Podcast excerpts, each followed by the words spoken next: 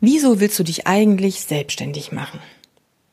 Willst du raus aus dieser 9 to 5 oder aus dieser ja, 40 Stunden die Woche Falle und diesem boah, schon wieder Sonntagabend, morgen geht's wieder los? Oder ist es aus einem anderen Grund? Ob die Intention richtig ist und ob die Entscheidung, sich selbstständig zu machen, die richtige ist, das erfährst du in der heutigen Podcast-Folge. Also viel Spaß damit. Du willst Erfolg im Trainerbusiness, dich weiterentwickeln und noch besser werden und dadurch dann deine Traumkunden anziehen und mehr verdienen? Dann bist du hier genau richtig. Ich bin Katja Kraumann und ich zeige dir, worauf du dich fokussieren solltest und mit welchen Strategien du dein PT-Business aufs nächste Level bringst. Viel Spaß! Die größte Differenz ist auf jeden Fall die äh, mentale Einstellung, weil vorher hat eigentlich komplett jedes Selbstbewusstsein in der Hinsicht gefehlt. Äh, das ist mittlerweile doch äh, ziemlich gefestigt und ich habe halt, was Unternehmertum angeht, ein deutlich größeres Wissen. Vielleicht bist du ja auch schon selbstständig oder du bist gerade dabei zu überlegen, in die volle Selbstständigkeit hineinzustarten. Und dafür gibt es ja einen Grund. Also du hast dich aus irgendeinem Grund selbstständig gemacht oder eben du willst aus diesem Angestelltenverhältnis raus. Warum? Um selbst endlich mal Entscheidungen zu treffen und dir nicht ständig sagen zu lassen, so von oben herab oder von, ja, den Vorgesetzten, was du eben zu tun und zu lassen hast. Ähm, ja, um eben nicht jeden Sonntagabend zu denken, so, boah, jetzt geht's morgen wieder los, so richtig Bock habe ich nicht auf die Leute und das, was ich mache, schon, aber so dieses, ich kann dies und jenes nicht und ich habe da neue Ideen, aber irgendwie wird das nicht gehört und umgesetzt wird's auch nicht. Oder ist es ja irgendwie ein anderer Grund, der dich dazu veranlasst? Ist es dieses, ach, ich verdiene immer nur für andere Geld, ich will es endlich mal für mich verdienen? Das könnten alles so ja, Intentionen sein, die dich dazu bringen oder gebracht haben, dich selbstständig zu machen. Kann ich super verstehen, bei mir waren es ähnliche Gedanken. Aber das Ding ist, du wirst ja nicht nur 9 to 5 oder nur 40 Stunden arbeiten, sondern wesentlich mehr.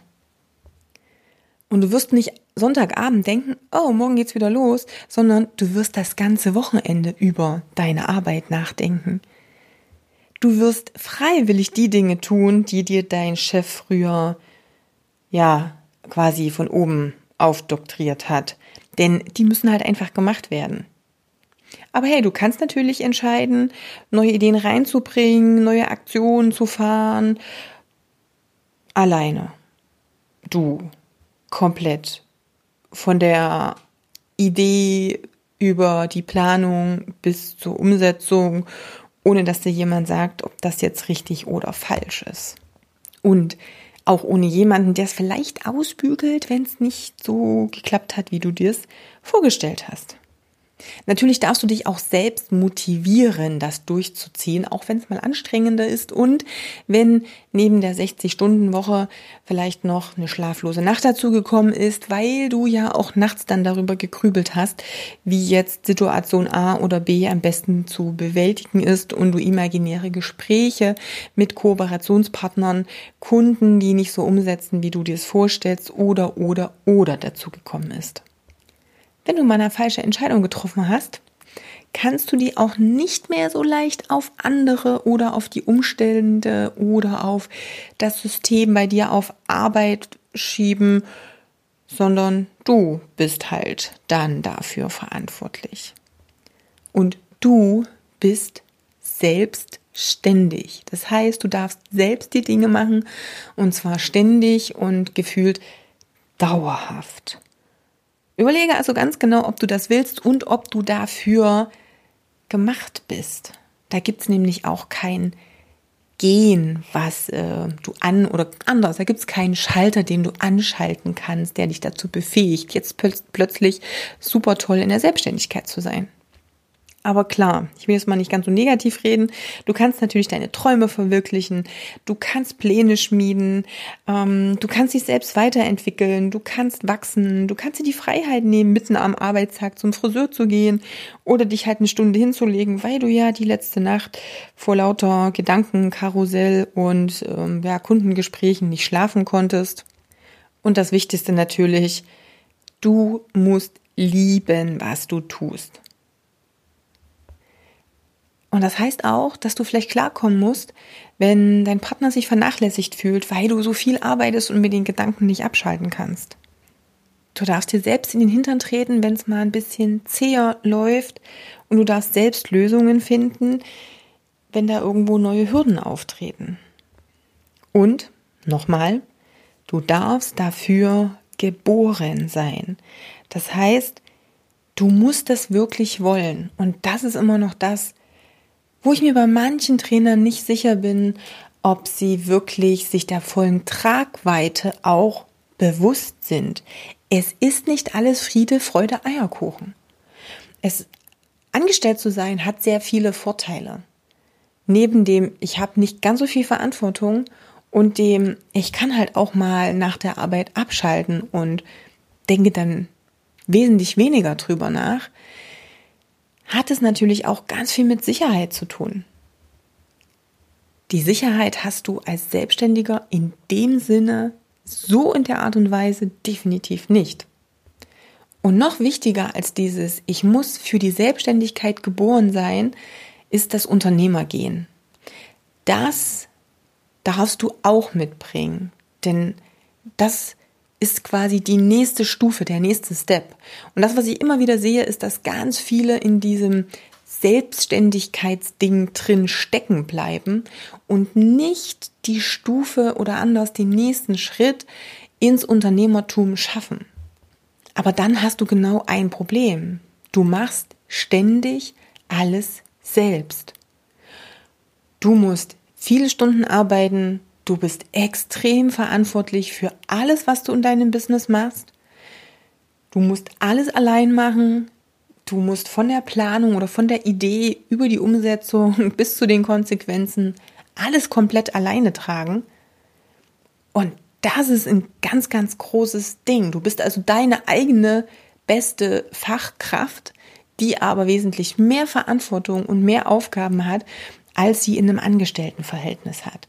Und das ist, glaube ich, auch einer der größten, wichtigsten ähm, ja, einfach wichtigsten Gründe, warum viele Selbstständige in den ersten Jahren der Selbstständigkeit scheitern. Burnout haben, keinen Bock mehr haben, finanziell, ja, spätestens wenn dann die Steuer kommt, irgendwie sagen so, boah, nee, das geht ja mal gar nicht. Und das ist sicherlich nicht das, was du dir erhofft, erträumt, erzielt hast, äh, erzielt hast, was du dir erhofft, erträumt hast, ähm, als du dich selbstständig gemacht hast das, was du dir erträumt hast. Davon gehe ich mal aus, ist es eher dieses, ich habe mehr Freiheiten. Ich verdiene mehr für mich selber, weil ich ja auch viel mache und viel Energie und viel Leidenschaft reinstecke. Das Ding ist nur, dass die meisten Selbstständigen, wenn sie eben auf diesem klassischen selbstständigen Ding sind, das nicht hinbekommen. Denn das, wovon du redest, das gibt es erst im nächsten Step. Das gibt es erst, im Unternehmertum, in der Phase der Selbstständigkeit, gibt es die meiste Arbeit, aber die wenigste Zeit für das strategische Planen. Dort gibt es die meisten Wünsche und Ziele, aber das geringste Wissen darüber, wie exakt diese zu erreichen sind. In der Selbstständigkeit gibt es die meiste Arbeit, aber den geringsten Gewinn. Und wie gesagt, das ist genau das, woran viele körperlich, psychisch und auch finanziell letztendlich scheitern. Ich habe mich ganz bewusst für meine Selbstständigkeit entschieden. Aus ganz, ganz vielen Gründen. Ne? Also Liebe zum Job. Ich habe wirklich geliebt, was ich tue. Ich habe das mega gern gemacht. Ich habe, ich weiß nicht, wie viele Stunden gearbeitet. Das ging auch bis zu einem gewissen Punkt noch gut.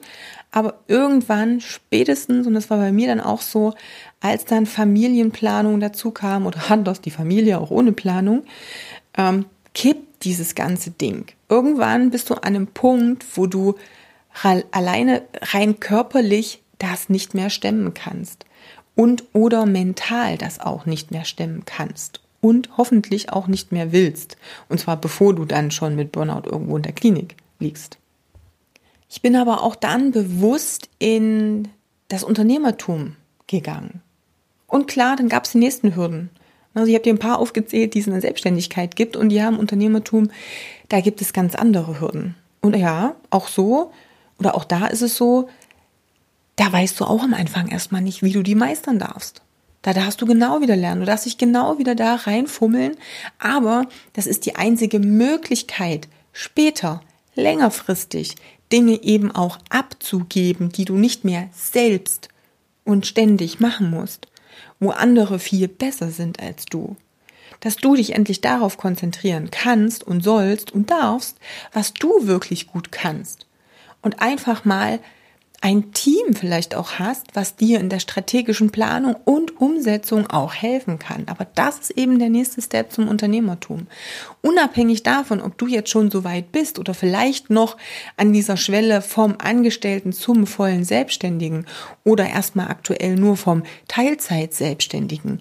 Bitte, bitte und auch hier wirklich von Herzen meine Empfehlung. Mache dir Gedanken, ob du das wirklich willst. Ich sehe immer wieder Leute, wo ich denke, Mensch, ein Angestelltenverhältnis wäre für dich wirklich besser. Nicht, weil die Intelligenz nicht reicht oder irgendwas, überhaupt nicht, nein. Aber weil vielleicht das eigene Sicherheitsbedürfnis ein ganz anderes ist, weil die Werte, also sprich das, was so mein eigene, ja, meine eigenen Werte, die ich habe, ganz andere sind und die nicht unbedingt mit so einer Selbstständigkeit übereinstimmen. Wenn mein Wert ist, ganz viel Zeit mit meiner Familie verbringen zu wollen, für meine Kinder jeden Tag Stunden da zu sein, was ein super, super, super Wert ist, dann sollte ich mich in der Zeit bitte nicht selbstständig machen, weil das wird nicht funktionieren. Ein was oder in den meisten Fällen beides wird leiden, denn du versuchst zwei Sachen gleichzeitig gut hinzubekommen und das wird nicht funktionieren. Also von daher, mein Appell, mach dir Gedanken darüber. Willst du wirklich die Selbstständigkeit mit all ihren Konsequenzen, und es ist so ein bisschen wie eine Heirat, ne, in guten und in schlechten Zeiten, Step 1 und hab im Gedanken und im Hinterkopf schon dieses, das wird langfristig nur gut gehen, wenn du aus deiner Selbstständigkeit auch irgendwann mein Unternehmertum machst. Alles andere kannst du nach ein paar Jahren dann schon fast vergessen. Die wenigsten Trainer schaffen es, nur als alleiniger Selbstständiger, als kleines Einzelunternehmen viele Jahre ausgeglichen, glücklich und genau so, wie sie sich vorgestellt haben, auch zu leben. Die wenigsten. Es gibt so ein paar seltene Ausnahmefälle. Geh mal davon aus, dass das nicht alle schaffen und nachmachen können. Geh mal davon aus, dass äh, wir schon gucken müssen, äh, wo ist die größte Wahrscheinlichkeit. Okay? Das wollte ich dir deshalb einfach mitgeben, weil ich es immer wieder sehe und bei vielen, vielen denke, Mensch, es wäre besser gewesen, wenn du dich vorher noch mal intensiv mit diesen Themen auseinandergesetzt hättest, was dafür auch notwendig ist. Und das sehe ich auch immer wieder in unseren äh, Strategiegesprächen. Wir nehmen uns da ja wirklich locker eine Stunde Zeit, um eins zu eins zu gucken, wo steht derjenige, was wären jetzt die nächsten Schritte, die er bräuchte, gehen das einzeln durch und müssen dann auch gucken, bist du denn bereit, das auch so zu machen oder nicht? Und da merke ich, dass sich viele um diese ganzen Sachen noch viel zu wenig Gedanken machen. Aber das ist, ja, der Grundstock.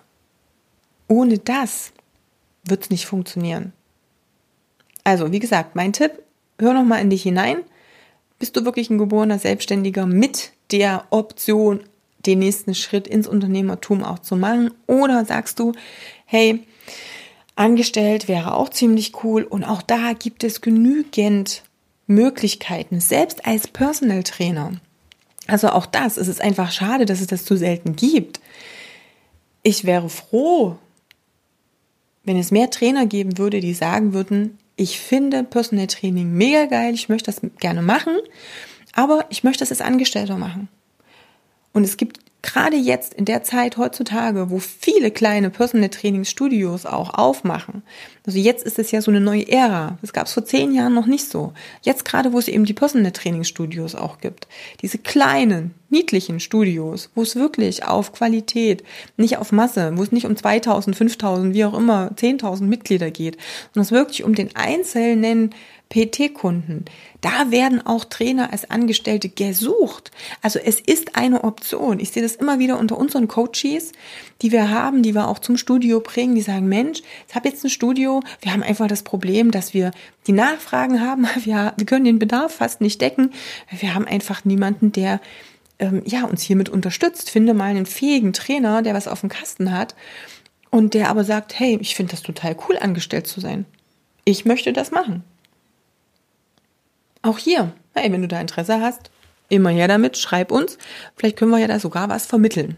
Ne? Aber wie gesagt, erstmal werde dir über ein paar Sachen klar. Gerne Feedback, wie immer, schreib mir kontakt.katjakraumann.com. Da kannst du jederzeit Wünsche äußern, Fragen stellen, dich mit mir auch mal vernetzen und ja, einfach mal unterhalten. Und ich wünsche dir erst einmal eine wunderbare Woche. Ich hoffe, ganz viele tolle Ideen, die du umsetzt und in Handlung kommst. Wir hören uns im nächsten Podcast oder sehen uns auf YouTube, je nachdem. Bis dahin, deine Katja.